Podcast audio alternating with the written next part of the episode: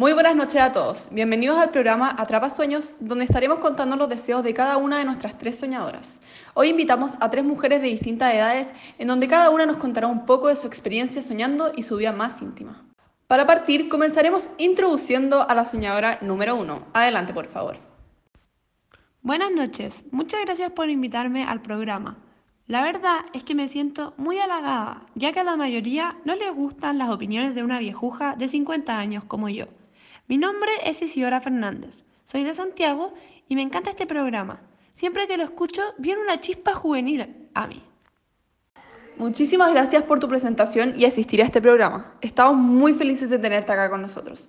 Ahora pasaremos a la segunda invitada, la soñadora número 2, la que no conocemos, un nuevo misterio en el programa que se hace llamar La Independiente. Hola a todos, y revelando el misterio, mi nombre es Juanita Espinosa y para mí será un placer contarles mis desgraciados sueños, o más bien como yo les llamo, pesadillas. Uf, parece que esta noche se viene muy, muy interesante. Ya veremos. Ahora nuestra última soñadora, muy conocida en las redes sociales, quizás la conocen por su apodo Blanca Elvira. Adelante, por favor. Ay, no, qué vergüenza, por favor no me digan así. En este programa prefiero que me digan Blanca. Bueno, como ya muchos deberían saber, mi nombre es Blanca Johnson y soy muy popular en las redes sociales. Pero la gente en verdad no sabe mucho sobre mi vida privada o simplemente lo que me gusta hacer. Por ejemplo, algo que me apasiona es imaginar. Así que muchas gracias por la invitación al programa. Yo sé que esto no es algo típico que yo haga, pero igual voy a ganar seguidores, así que síganme. Bueno, ya que tenemos a nuestras tres soñadoras, podemos comenzar con las preguntas. Pero antes de comenzar con esto, les quería contar un sueño mío y que tenemos luego una invitada especial. Les quiero contar una experiencia mía de un sueño que tuve hace un par de años atrás. Este suceso me marcó muchísimo en mi vida y en mi experiencia personal, pero tómenselo con la seriedad de vida ya que es muy ridículo. Ay, nada puede ser más ridículo que yo en este programa, así que tranquila. Bueno, esto fue hace tres años atrás, cuando viajé sola por primera vez a Ibiza. Yo creo que la Isi nunca ha escuchado de los carretes de Ibiza pero se sabe que la farandulera blanca se muere por ir. Sí, me falta plata, pero cuando la tenga, lo primero que voy a hacer es irme para allá. Ya, continúo entonces. Al sentarme en el avión estaba muy cansada, por lo que no comí y me quedé dormida al tiro. Empecé a soñar que en mi cuarta noche en Ibiza conocía al supuesto amor de mi vida. Cuando me desperté encontré que el sueño era muy ridículo, ya que yo no creía en el amor a primera vista y a medida que fueron pasando los días sentía como algo raro en mi interior, como si ya hubiera vivido eso, o sea, como un déjà vu. Cuando llegó la cuarta noche me puse muy nerviosa por lo que me podía pasar. Estaba muy pendiente de quienes estaban a mi alrededor hasta que llegó él. No, qué emoción. Sí, bueno, yo me encontraba sentada en el bar y él me invitó un trago. Después de eso fuimos a bailar y así fue como estuve todo mi viaje con él. Después de mucho tiempo hablamos y hoy en día es mi marido. Todo pasó tal cual como en el sueño. La verdad fue muy inesperado. Es por esto por lo que a partir de ese suceso mi vida cambió completamente y los sueños son gran parte de ella. Por lo que decidí crear un canal especial en donde la gente puede expresar lo que siente, lo que sueña y lo que le gustaría tener en un futuro. Demos un gran aplauso a Soñemos.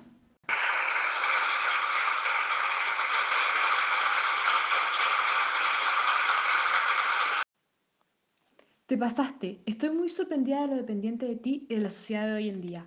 ¿Dónde están las mujeres de verdad, las independientes? Nosotras nos podemos hacer valer por nosotras mismas y no simplemente con un hombre a nuestro lado. Pero creo que es una muy buena anécdota para compartir en este programa. Igual admiro tu romántica historia. Yo creo que a la Isi le hubiera gustado tener una historia así.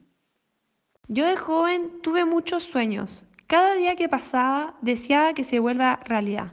Sueños de amor, experiencias y naturaleza. Pero al pasar los años me fui dando cuenta que cada vez me enamoraba más, pero no conocía a las personas. Nunca sentí que conocía el amor de mi vida como tú, Valentina. Pero, como dicen, nunca hay que perder la esperanza. Yo ya sé que estoy mayor de edad, pero uno nunca sabe. Ahora que ya introducimos el tema a tratar hoy, les presento a la invitada especial Leticia Becaría. Hola, gracias por invitar. Les cuento un poco de mí. Estudio literatura en la Universidad de Chile y soy apasionada por la lectura. Cuando Valentina me invitó al programa, me contó que se trata de sueños, por lo que decidí averiguar un poco de ellos y busqué un libro con relación a eso. Por lo que estaba escuchando, el libro que elegí se parece mucho a la historia contada anteriormente por Isidora. Este libro se llama La Última Niebla. ¿Lo han leído? Es muy viejo, ¿no? La verdad es que yo solo leo revistas que tengan muy poco texto o si no, como que no me interesan. Pero me tinca que sí o sí uno lo debe haber leído. Es de su época, ¿o no? Yo lo leí hace varios años. La verdad es que no me gustó mucho porque sentí un poco incómoda con la lectura. Bastante identificada, la verdad. Leticia, sería muy interesante si pudiera hacer un breve resumen del libro, para las que no se lo han leído puedan soñar con nosotras y junto con el libro. El libro es un poco complejo ya que tiene muchas cosas que son simbólicas o situaciones imaginarias que pasaron en la cabeza de la mujer, como te pasó a ti, Isidora. A medida que pasa la historia, la mujer se enfrenta a un amor platónico y rompe con la rutina aburrida que tenía con su esposo. El amor platónico, mejor conocido como el amante, la hace sentir viva de nuevo, una vida llena de pasión y expectativas. Yo creo que el libro uno lo puede interpretar de distintas maneras porque tiene muchos símbolos. Ay, no, me muero, espérate, es que va muy rápido. ¿Qué pasó con el amante? Y no entiendo qué son los símbolos. Blanca. Los símbolos son signos que establecen una relación de identidad con una realidad, generalmente abstracta la que representa. Un libro de símbolos. La verdad es que es bien interesante saber cuáles son sus significados. Una noche lluviosa, la mujer se escapa de su casa y se encuentra con la supuesta persona que sería su amante. Durante el transcurso de esa noche no hubo palabras, pero sí una gran conexión. Al día siguiente, la mujer se dio cuenta que había olvidado su sombrero de paja en la casa del amante. ¿Y si tú conoces el significado de ese símbolo? Sí, lo he mirado en mi libro de símbolos. La verdad tiene un significado bien curioso. Se trata de lo que uno siempre tiene en su cabeza, es decir, todos los pensamientos. Mi libro de símbolos se llama El libro de los símbolos de Rudolf Roch. Yo lo compré en la Librería Nacional por si les interesa ir a buscarlo. Ah, perfecto, ya me quedó súper claro los símbolos, pero ¿qué tiene que ver con el libro esto? Tiene relación porque después de esa noche que la mujer dejó el sombrero en esa casa, no pudo dejar de pensar en el amante por mucho tiempo. Pero, ¿por qué algo de una noche se transformó en algo importante en su vida? Tal vez que el amor que sentía era imaginario y no correspondido. ¿Se dan cuenta de lo presente que los sueños e imaginación están en nuestra vida? Sí, de hecho una vez vi una entrevista de la autora, María Luisa Dombal, que decía que gran parte de la historia es parte de la imaginación de la mujer. O sea que vemos la historia a través de su imaginación. ¿Saben por qué es tan importante la imaginación en nuestra vida? La imaginación es importantísima en nuestra vida porque es la habilidad para crear algo, fomenta la creatividad y nos invita a aprender. Como dijo el mismísimo Albert Einstein, la imaginación es más importante que el conocimiento. Ay, de hecho, hablando de esto, una vez yo hice una campaña para una nueva tienda que se trataba de algo como de innovación. Y lo que más me quedó como de aprendizaje es que gracias a la imaginación se reconoce y se resuelven los problemas en un menor tiempo.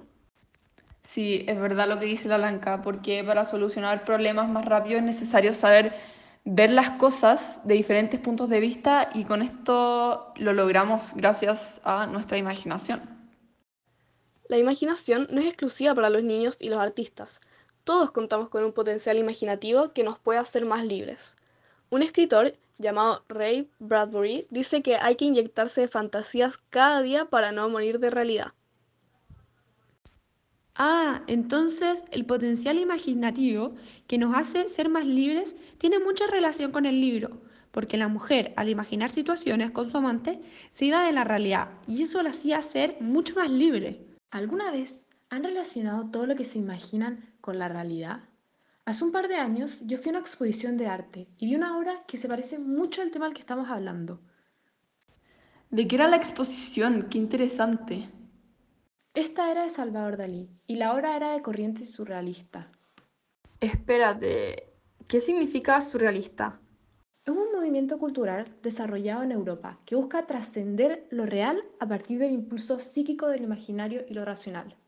Lo relacione en sus obras porque no existe un proceso intelectual entre él y el mundo, solo crea un conjunto de emociones e ideas irracionales y nos invita a abordarlo del mismo modo. Una vez leí un artículo de Luis Felipe Díaz, donde hablaba, él es de Costa Rica, donde hablaba de un análisis de la última niebla, donde decía que el movimiento surrealista en Chile, específicamente, nace en 1938, con la formación del grupo Mandragora. Sin embargo, María Luisa Bombal se relaciona con estas técnicas y novedades literarias mucho antes que éstas llegaran a Chile. En la novela La Última Niebla se dan características surrealistas vanguardistas, que en, en parte mencionamos. Ah, perfecto. Entonces lo que entendí es que es expresar a través del arte ideas sin sentido que vienen como de nuestra imaginación o de un sueño. Por eso es que sus obras nos invitan a imaginar y desconectarnos de lo teórico. Pero lo que no entendí es cómo ideas tan locas pueden ser estéticamente lindas. Por lo que yo entendí, sus obras se parecen a la estética del libro, porque ambos son oscuros y misteriosos y nos transmiten muchísima curiosidad. Sí, es verdad, muy oscuros, como por ejemplo cuando salía a caminar por el bosque y se metía a la laguna en diferentes ocasiones. Yo también leí un artículo que escribió Lucía Guerra de Barcelona sobre la autora María Luisa. Opinó, La última niebla está inspirada en haber tenido un amante que no tuve. Mi primera experiencia amorosa fue bastante espantosa. Yo lo puse a él como marido. La novela tiene una base autobiográfica bastante trágica y desagradable. La experiencia sexual también, en esa época, las regulaciones eran para que las obedecieran los de la clase media. Bastante trágica, pero uno no puede hablar de los secretos del corazón y del alma. Son los secretos que uno no puede estar poniendo en la mesa porque se hace algo público. ¿Ves tú? La novela está basada en mi primer amor, que terminó a balazo limpio. Uf, cómo pasa el tiempo. Qué interesante ha sido hoy el programa, pero ya iremos ir terminando. Sería muy interesante saber con qué se quedaron del libro y obviamente también su opinión. A mí me gustó mucho esta dinámica porque la encontré muy entretenida y muy distinta a lo que yo suelo hacer. Así que muchas gracias. Y creo que lo que más me llamó la atención y más me gustó fue el último artículo que comentaron. Me encantó cómo contó un poco sobre la vida privada de la autora y su amor. Muchas gracias por haberme invitado. La verdad es que estuvo muy buena la conversación, muy interesante el tema y me encanta haber vuelto a hablar de este libro.